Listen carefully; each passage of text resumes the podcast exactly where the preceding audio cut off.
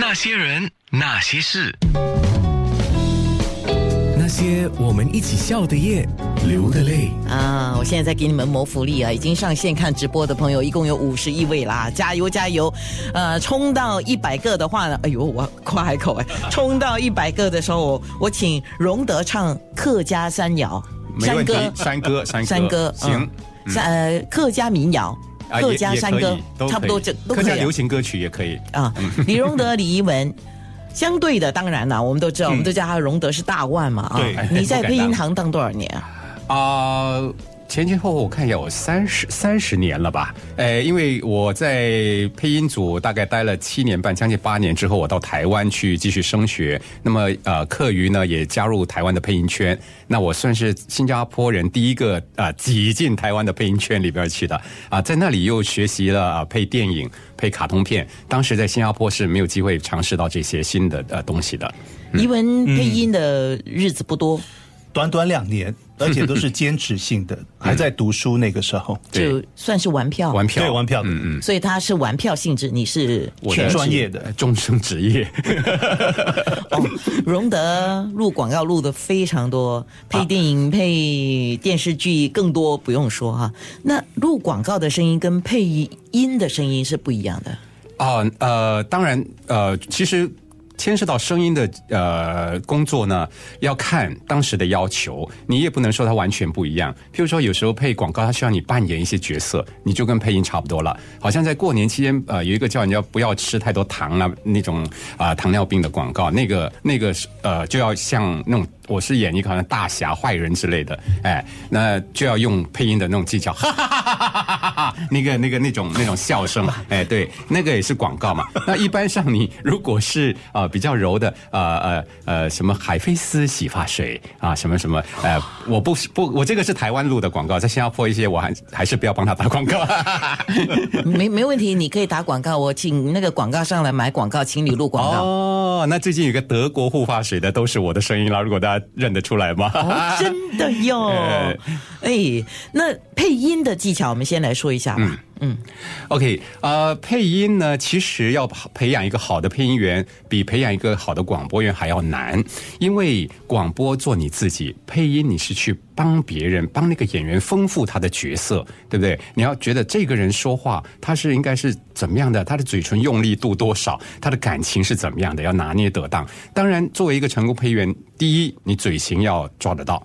啊，第二，你感情要拿捏的好啊，他不足的地方补足他，他过的地方怎么帮他收回来啊？所以呃，这个是很重要的，就是配音跟这个啊、感情，还有要嗯、不能紧张，一紧张就完了。我在台湾看过一些很好的广播员，他想来兼职做配音员，他跟班跟了一年一年多，他自己放弃了。为什么？他很紧张，他一上去就连“爸爸”两个字都叫不出来。等他准备叫出来，那两个嘴型，那个演员的嘴型就过了。呃，有些人很容易紧张嘛，就很难当配音员。他当播音员，他做他自己，他可以说的很好听，可是他一来配音，他就追不上那个嘴型了。追到嘴型了呢，感情没有了。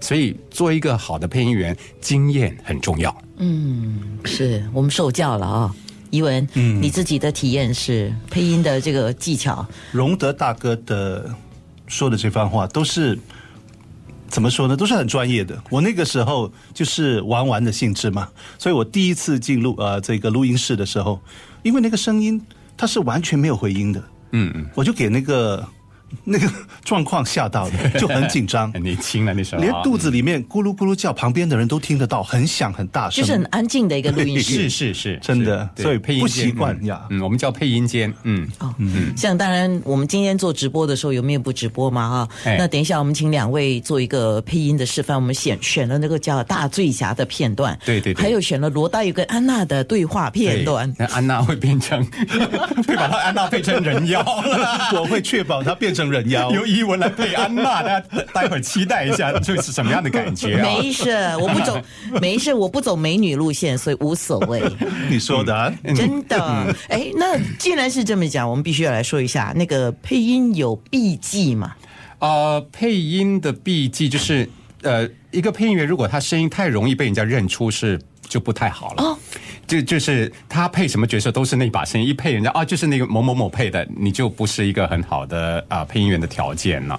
那么当然你也不要说啊、那个感情哈、太丰富，他那个演员他没哭到那么稀里哗啦，你就哭呃 感情一来就拼命哭拼命哭，那就就坏了他表演了啊、我们是所以我刚才说的，他不足演员不足，我们帮他补足；他太过，我们帮他收回来，而不是他不足，你又又用太平的语气跟着他的语气，那不用配音用，用他自己的声音好了啊。所以这些都是要注意的地方。对，辨识度是一个问题，就好像唱和音的一些朋友，他们声音不可以太突出对，嗯太突出，不然人家一听就知道这个是谁的声音。嗯，有没有说配音？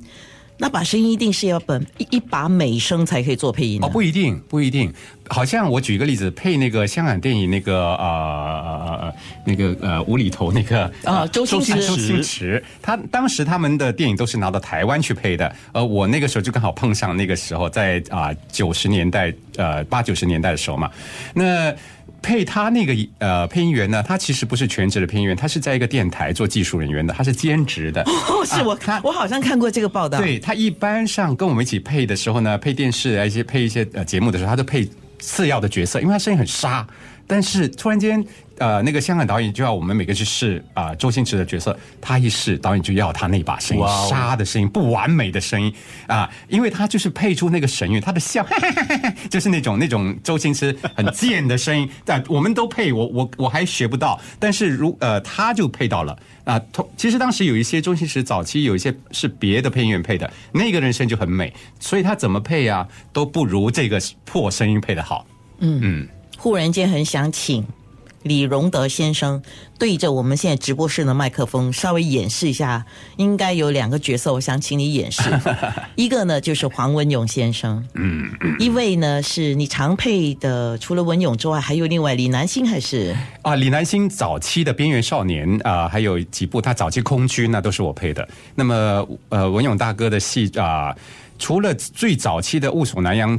第一系列不是我，当时是一个香港来的配音员，后来的几乎都是我配，上《红头巾》呐，我本身非常喜欢的一部戏啊啊、还有很多什么《荒原》呐，呃几部他后来的戏都是我配的。那如果现在请你演示一下黄文勇和李南星的声音，其实配音，你你透过呃广播的话，你你一定要有那个画面，人家才会觉得像。你没有画面的话，人家现在知道哦，那个是现在是李荣德在讲话，他可能就很难想象，除非他他有那个画面，哦，明白了，还有那个角色，所以现在是，如果我这样请你做这件事情，效果不大。对，效果不大的，对，要有那个画面好哈。，来，那我们听歌，马上进入这个画面。我们面部直播，马上就可以看到，就是《大醉侠》里面的一个片段，郑佩佩跟另外一个角色吧，哈。嗯。那我现在马上要播的另外一首歌曲是新谣歌曲，是许南胜。许南胜也当过配音员，对不对？我的同前同事，对，是他，当然现在现在有他过的日子了。没错。那些事。